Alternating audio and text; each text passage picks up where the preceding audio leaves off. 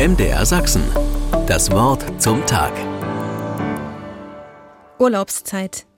Nach einer stressigen Bahnfahrt in übervollen Zügen mache ich auf dem Weg vom Bahnhof zum Feriendomizil noch einen Abstecher im Supermarkt. Mir knurrt der Magen. Ich brauche noch was fürs Abendbrot. An der Kasse steht überraschenderweise mal keine Schlange. Ich packe meine Sachen in den Rucksack. 3,48 bitte. Das müsste ich haben, sage ich und krame mein Kleingeld aus dem Portemonnaie. Endlich kriege ich davon mal was los, schießt es mir durch den Kopf.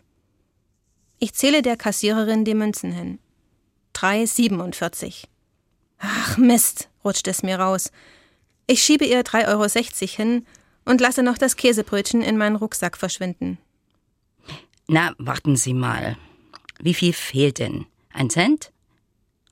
Sie greift in ein kleines Portemonnaie links neben sich und legt einen Cent vor mir auf das Laufband.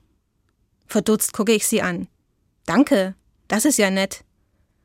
Erstaunt und erfreut nehme ich den Zwanziger wieder weg und lege die nun 48 Cent passend hin.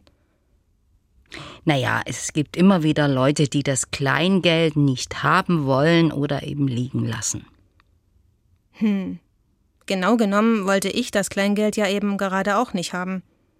Dabei ist es offensichtlich manchmal wichtig. Meine Oma hatte immer einen Glückspfennig einstecken. Vielleicht gerade deshalb. Die Kassiererin hat mir jedenfalls mit diesem einen Glückssend viel geholfen und uns beiden damit den Tag verschönert. MDR Sachsen. Das Wort zum Tag.